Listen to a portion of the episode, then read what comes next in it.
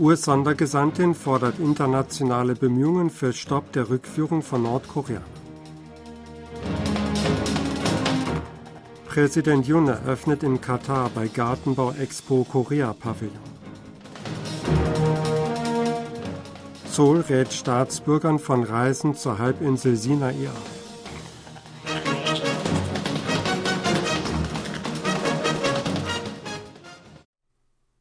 Die US-Sondergesandtin für Menschenrechte Nordkorea Julie Turner hat die internationale Gemeinschaft zu einem gemeinsamen Handeln aufgerufen, damit China nicht länger nordkoreanische Flüchtlinge zurückführt. Die Forderung unterbreitete sie am Dienstag bei einer Veranstaltung am UN-Hauptquartier New York. Nordkorea verübe wie viele andere autoritäre Regierungen mehrere Nationen übergreifende Menschenrechtsverstöße. Sie erwähnte, dass jüngst rund 600 nordkoreanische Flüchtlinge von China gegen ihren Willen zurückgeschickt wurden. Sie forderte ein Handeln, damit weiteren Deportationen vorgebeugt werden kann, die zu Menschenrechtsverletzungen wie Wegsperren, Folter und Hinrichtung führten. Die Weltgemeinschaft müsse fordern, dass das nordkoreanische Regime die Menschenrechte der Repatriierten respektiert und sich gleichzeitig zum Verbleib der vor einigen Wochen zwangsweise zurückgeschickten Nordkoreaner äußert, sagte Turner weiter. Die südkoreanische Regierung hat sich erneut gegen die Zwangsrückführung von nordkoreanischen Flüchtlingen durch China ausgesprochen. Das Außenministerium in Seoul gab bekannt, Seoul vertrete die Position, dass unter keinen Umständen die Nordkoreaner in China wider ihren Willen in ihr Heimatland geschickt werden dürften. Seoul unternehme über verschiedene diplomatische Kanäle Bemühungen, damit die nordkoreanischen Flüchtlinge im Ausland auf zügige und sichere Weise zu ihrem Wunschort gelangen könnten, hieß es. Die Organisationen für Menschenrechte in Nordkorea behaupten, dass es Hinweise gibt, wonach die chinesische Regierung erneut Nordkoreaner zwangsweise in ihre Heimat zurückschicken wird. Präsident Yun Song-yeol ist am Dienstag zu einem zweitägigen Staatsbesuch in Katar eingetroffen. Nach Angaben des Präsidialamtes in Seoul besuchte Yun am Nachmittag den Korea-Pavillon der Gartenbau Expo 2023 in Doha. Yun schaute sich gemeinsam mit First Lady Kim Gon-hee in dem Garten und einer Ausstellungshalle zum Smart Farming des Pavillons um. Die Expo findet zu dem Thema Grüne Wüste, bessere Umwelt statt. Es ist die erste Veranstaltung dieser Art in einem Wüstengebiet. Mehr als 80 Länder nehmen daran teil, darunter auch die Niederlande und Japan. Jun ermutigte bei seinem Besuch des Pavillons südkoreanische Geschäftsleute, die Smart Farming Produkte in den Nahen Osten exportieren wollen. Die südkoreanische Regierung hat angesichts des bewaffneten Konflikts zwischen Israel und der Hamas den Staatsbürgern geraten, sich von Gebieten in der Nähe des Grenzübergangs Rafah auf der Sinai-Halbinsel fernzuhalten. Der Grenzübergang Rafah befindet sich zwischen dem Gazastreifen und dem südlich davon gelegenen Ägypten. Ein Beamter des Außenministeriums sagte am Dienstag der Presse gegenüber, Journalisten seien ebenfalls Staatsbürger. Man halte die persönliche Sicherheit für das Wichtigste. Für die meisten Teile der ägyptischen Sinai-Halbinsel gilt derzeit eine Reisewarnung der Stufe 3, nach der den Südkoreanern zur Ausreise geraten wird. Die ägyptische Regierung führt seit 2018 auf der Sinai-Halbinsel Antiterroreinsätze durch.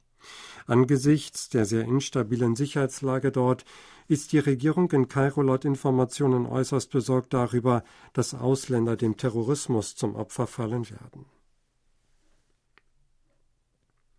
Nordkorea hat einer Analyse zufolge Artilleriegranaten in einer Menge nach Russland verschifft, die für mehr als einen Monat im Krieg gegen die Ukraine reichen würde.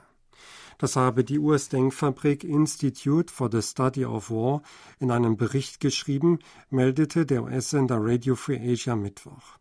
Darin heißt es auf der Grundlage einer Analyse durch einen Angehörigen der estnischen Streitkräfte, dass Nordkorea 300.000 bis 500.000 Stück Munition an Russland geliefert haben könnte. Die Berechnung beruht auf Berichten, dass Nordkorea 1000 Container über seinen Hafen von Rajin nach Russland verschifft habe, wobei in jedem Container 300 bis 500 Granaten enthalten sein könnten. Die Denkfabrik schrieb, es könne nicht bestätigt werden, welche Fracht konkret Nordkorea nach Russland verschifft habe. Es sei jedoch wahrscheinlich, dass aus Sowjetzeiten stammende Granaten darunter waren. Die von Nordkorea gelieferten Granaten könnten eine überdurchschnittliche Ausfallrate haben, würden jedoch insgesamt für das russische Militär nützlich sein. Ein Konzert zum 70. Jahr seit dem Abschluss des Waffenstillstandsabkommens auf der koreanischen Halbinsel hat am Montag in der Carnegie Hall in New York stattgefunden.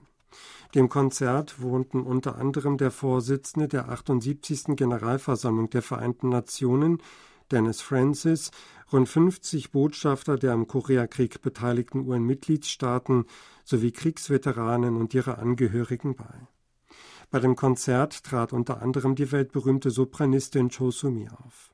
Südkoreas Botschafter bei den Vereinten Nationen, Hang Jung-guk, sagte in seiner Ansprache, der Koreakrieg sei der erste und gleichzeitig letzte Krieg gewesen, in dem die Soldaten der UN-Mitgliedstaaten unter der Flagge der UN gekämpft hätten, um Freiheit und Frieden zu schützen. Die Zahl der Passagiere, die mit der Fähre nach Tokto reisen, hat nach einem drastischen pandemiebedingten Rückgang in letzter Zeit wieder zugenommen. Nach Angaben der südkoreanischen Behörde für Seeverkehrssicherheit am Mittwoch reisten im vergangenen Jahr 278.710 Personen mit der Fähre zu den Felseninseln im Ostmeer. Das entspricht dem Dreifachen des Vorjahresniveaus von etwa 90.000. Auch wurde die Passagierzahl im Jahr 2019 etwa 259.600 übertroffen. Die Zahl der Besucher auf Tokto wird voraussichtlich weiter steigen, sollte nächstes Jahr eine weitere Schiffsverbindung dorthin eröffnet werden. Eine Fährreederei plant Mitte März nächsten Jahres ein Schnellschiff mit einer Verdrängung von 500 Tonnen und einer Kapazität von weniger als 500 Personen auf der Strecke Insel Ulungdo und Tokto in Betrieb zu nehmen. Das Schiff soll zweimal täglich verkehren. Die südkoreanische Regierung wird noch im laufenden Monat vier Millionen zusätzliche Dosen Impfstoff gegen die Lumpy-Skin-Krankheit beschaffen. Den Plan gab die zuständige Zentrale für Katastrophenmanagement unter Leitung des Landwirtschaftsministers am Mittwoch bekannt. Anlass ist die Ausbreitung der Viruskrankheit in Viehzuchtbetrieben im Land. Zusammen mit den bereits zur Verfügung stehenden 540.000 Impfdosen wird die Menge ausreichen, um alle etwa 4,09 Millionen gehaltenen Rindern Südkorea zu impfen. Nachdem der erste Fall der Lumpy-Skin-Krankheit in Südkorea am 20. Oktober auf einem Rinderhof in Sosan in der Provinz Südchungcheong bestätigt worden war, sind mit Stand 8 Uhr am heutigen Mittwoch insgesamt 29 Betriebe in elf Städten und Landkreisen davon betroffen. Die nationale Feuerwehrbehörde wird in einigen Ausgehvierteln in Seoul Einsatzleitstellen betreiben, um auf mögliche Unfälle an Halloween reagieren zu können. Die Behörde gab heute bekannt, vom 27. Oktober bis 1. November Brandschutzmaßnahmen zu treffen, bei denen Gebiete der jeweiligen Städte und Provinzen im Zentrum stehen, in denen viele Menschen erwartet werden. In der Umgebung der Hongik-Universität und den Vierteln Itaewon und Myeongdong in Seoul sowie im Ausgehviertel Tongsongno in Taegu werden vor Ort Leitstellen für den Brandschutz eingerichtet. Es wird mehr Patrouillen in der Nacht und am frühen Morgen geben. Weil zwischen Freitag und dem frühen Sonntag mit dem größten Andrang gerechnet wird, wird die Feuerwehrbehörde in dem Zeitraum Beauftragte für Situationsmanagement zu den vier Gebieten entsenden, um intensive Kontrollen durchzuführen. In den Gebieten, die einer intensiven Kontrolle unterliegen, werden verschiedene Maßnahmen ergriffen, darunter der Einsatz von Feuerwehrleuten des nationalen 119 Rettungshauptquartiers, die Mobilisierung zusätzlicher Rettungswagen von umliegenden Feuerwachen und die Verstärkung des Systems zum Verfolgungsmanagement in Bezug auf den Patiententransfer. Sie hörten aktuelle Meldungen aus Seoul, gesprochen von Sebastian Ratzer.